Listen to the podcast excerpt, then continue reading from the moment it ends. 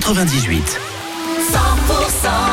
Dans les prochaines secondes, Queen, Louane et bien sûr Christine qui arrive. Bon, elle ne va pas chanter son tube, mais vous lui posez vos questions sur votre avenir dans la région. C'est notre médium 100%.com pour lui poser vos questions. Il est midi.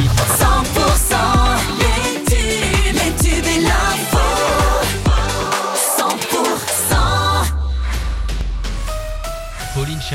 Bonjour. Bonjour Wilfried, bonjour à tous. Nouvelle action, coup de poing des agriculteurs de la région aujourd'hui. Ils sont partis tôt ce matin depuis l'usine Danone à Villecantal sur Arros dans le Gers euh, pour un cortège qui doit arriver à Tarbes en début d'après-midi.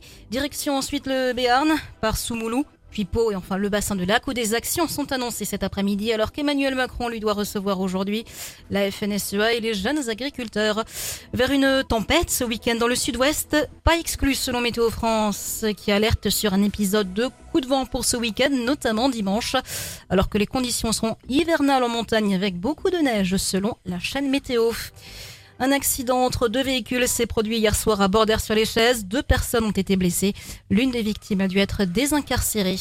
Les effectifs de gendarmerie renforcés à Oloron suite à ces coups de feu tirés le 2 février dernier en centre-ville. Un jeune homme de 19 ans est en détention provisoire. Des brebis tuées dans la nuit de dimanche à lundi dans un élevage à Arthès d'Asson. Une nouvelle attaque imputée au loup hybride en Haut-Béarn. Et puis on connaît les communes sélectionnées pour l'émission Le village préféré des Français. Villeréal dans le Lot-et-Garonne représentera la Nouvelle-Aquitaine. Pour l'Occitanie, c'est Collioure dans les Pyrénées-Orientales qui est en lice. Les votes sont ouverts jusqu'au 8 mars.